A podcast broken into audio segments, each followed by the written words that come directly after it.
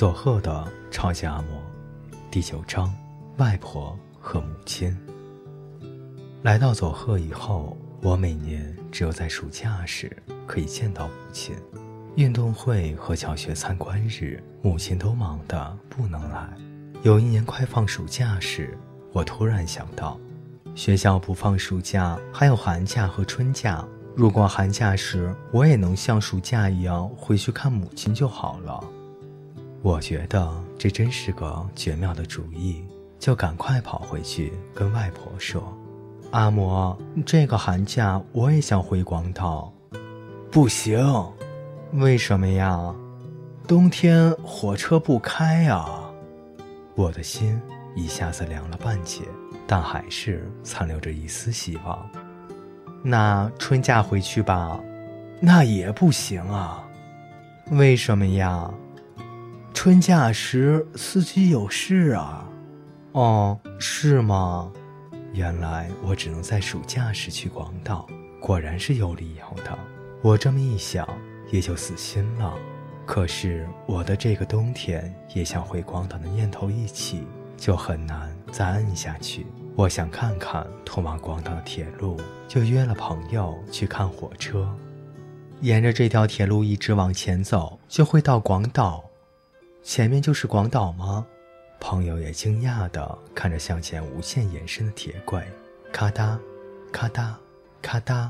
那时，火车从铁轨的那头驶了过来。火车在开，这和外婆说的不一样啊！我撇下朋友，急忙地跑回了家。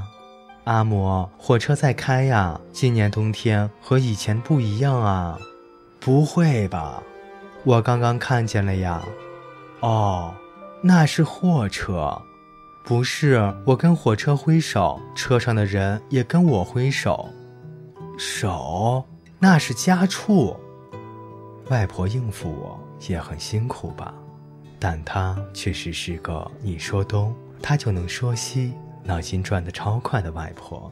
因为一年只见一次，我和母亲总是以写信的方式联络。我每次写到帮我买某某东西时，一定只有一半的心愿能够实现，另一半总是落空。我更能体会母亲的辛苦和对我的爱。母亲写信来时，写给我的信和写给外婆的信一定是同时寄到的。那天，母亲给我们的信同时寄到了。我和外婆在客厅看信。有人在家吗？来了，谁呀？外面有人叫门。外婆出去开门。那时，她的信就摊开放在那里。我完全没有偷看的意思，但还是不经意地瞄了一眼。信的开头是：“少广还好吗？”我很高兴，母亲一开始就写到了我。继续看下去，本来每个月该寄五千元的，但是本月只能寄上两千元，不足之数，还请妈妈想想办法。外婆回到客厅时，我假装没事般坐在一旁。但内心却不知所措。我们虽然是不平凡的穷，但这个月母亲只能寄来两千元。我意识到现在不是过轻松悠闲日子的时候。我想了一下，决定少吃点饭。那天晚饭时，配菜照旧寒酸，只有腌萝卜和煮青菜。因为菜少，我总是吃一肚子的米饭，饭碗瞬间就空了。要是在平时，我一定会说再来一碗。可是那天，我吃完一碗就把筷子和碗放下，等着我在加饭的外婆一脸惊讶：“怎么了？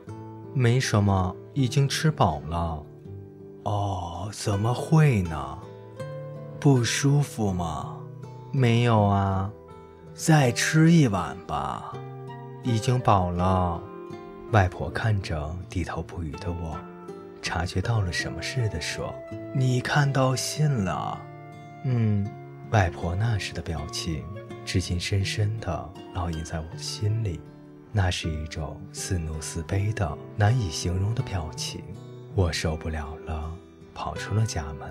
我跑到河堤边，之前一直压抑的泪水，一股脑的流了出来。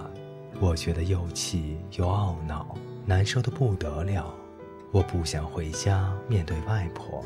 我在河堤上走来走去，直到天黑了，才悄悄地回到了自己的房间。就在整齐的被铺枕边，放着盖了布巾的盘子。我掀开布巾，盘子里有一个大饭团，还有一张外婆留的纸条。纸条上写着：“饭还有的是，吃吧。”我差点又掉下泪来。我正在吃饭团时。外婆推开房门，回来了。嗯，外婆没有再说什么，只是静静地看着我吃饭团。她是一个刚强的人，所以不会掉泪。但那时他的眼里确实晃动着晶莹的亮光。那是豪情万丈地说：“祖先世世代代都是穷人的外婆，第一次让我看到她的眼泪。”外婆家姓持有，世世代代都是佐贺城主郭岛藩家的乳母，怪不得外婆那么有气质。我不知道详细的情形，只知道外婆嫁给了经营脚踏车店的外公。脚踏车在当时是奢侈品，开脚踏车店的外公也算得上是优秀的人才。持永家的千金嫁给优秀的人才，也算般配。但是幸福的日子并不长久。外公五十五岁那年，便抛下四十二岁的外婆去世了。之后，外婆从事清洁工作，独自抚养七个儿女长大，生活苦上加苦。一无所有的外婆，只有一个可以骄傲的宝贝，就是她出嫁时带来的刻着番主家纹饰的长方形大柜子。就是古装电视剧里公主出嫁时家谱台的那种东西，那是以前郭岛藩主的字里，已经有相当长的历史。虽然台它的杠子已经不见了，但终究是个结实好看的长柜。那里面也确实装着像公主穿的和服，外婆偶尔也会拿出来晾晒，宝贝似的珍藏着。外婆有个奇妙的习惯。再怎么华丽，它终究也只是个柜子。但即使没有特别的安全防护措施，外婆还是把现金等重要的东西都收在里面。最让人难以理解的是，她连给客人喝的啤酒也放在里面。第一次看到外婆对客人说：“喝点啤酒再走吧。”而打开那有贵族纹饰的柜子时，我大吃一惊。外婆自己不喝啤酒，但一有客人来。不论是白天或者晚上，都会豪爽地打开啤酒瓶的盖子。或许对外婆来说，啤酒是招待客人的重要东西，而她的想法就是最重要的东西都要放进藏宝柜里。前面写了外婆的故事，这里我也想重提一下母亲。母亲很有外婆的味道，气质也很好。我五年级那年，她关掉了小酒馆。在广岛一家很大的中餐馆里努力工作，很快就升任了领班。工作时，她总是穿着漂亮的和服。在我小学五年级，也可能是六年级的春天，有那么一次，母亲来佐贺住了几天。虽然暑假时我都会去广岛，但每回母亲都要工作，我们不能从早到晚的待在一起。因此，这回母亲请假来佐贺。除了上学以外，我都和母亲待在一起。其实我真的不想去上学，可是母亲不准，因此我早上总是拖到快迟到时才出门，一放学也就飞似的奔回家。但我不是一个人回家，我妈在家。我得意地说，还带了一堆朋友跟着回家。对别人来说，母亲在家是很平常的事，我却总是高兴的炫耀不已。看到母亲之后，看过母亲之后，同学们都会夸道：“你妈妈好漂亮啊！”我更是得意非凡。妈，我回来了。哦，回来了。我带了朋友回来，欢迎。家里只有广东的馒头，不嫌弃的话就吃一点吧。我满脸得意的把漂亮母亲笑嘻嘻的递给我的枫叶馒头分给大家。大家看着我从广岛都市来的漂亮母亲，还有当时还不太出名、仿照枫叶形状制作的枫叶馒头，都惊喜不已。母亲要回去的前一天，因为难得见面，亲戚们便聚在一起去赏花。亲戚家邻居总共有三四十人，在盛开的樱花树下开启盛大的宴会。没有卡拉 OK，母亲就清唱歌曲，结果赢得如雷的掌声。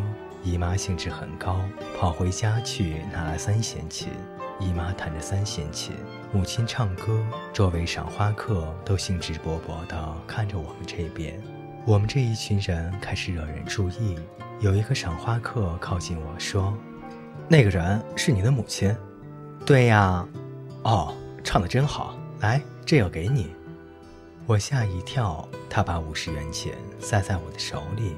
那大概算是赏钱，或许因为没有特别设置舞台，他们不好意思直接把钱扔给唱歌的人。他们知道我是母亲的孩子之后，都把五十元、一百元不等的赏钱塞进我的手里，甚至还有人递来清酒或啤酒，说：“再唱一曲。”母亲和姨妈的兴致更高，不停地唱着：“你妈妈唱得真好啊！”外婆滴酒未沾，却像喝醉般两颊泛红，出神地看着唱歌的母亲。身为既漂亮又会唱歌的母亲的儿子，我既得意又高兴，还得了不少赏钱。那真是令我难以忘怀的最棒的一个春天。那晚，我余兴未消地钻进了被窝，对睡在旁边的母亲说：“妈，你唱歌真好听。”“哦，谢谢。”我小时候曾经和喜作子姨妈一起去劳过军，劳军是什么呀？就是唱民谣给军人听。只是小学生啊，好厉害！如果不是嫁给你爸爸的话，我本想当歌手的。母亲说着，朗声大笑，估计那多半不是玩笑。我做了慢才师，也就是相声演员之后。四处参加活动，曾经带着家人参加明星家族唱歌对抗赛，当时母亲也是得到大大的满足。她三次出场，三次都获得了歌唱奖。这么想起来，我进入演艺界，虽然不是成为了歌手，但或许还是源自母亲的遗传。母亲和外婆都是美女，我的哥哥也是俊男，只有我像父亲吗？真不愧是父亲留给母亲的纪念呢。各位听众朋友，今天的故事就为您播讲到这里，我们下期再见。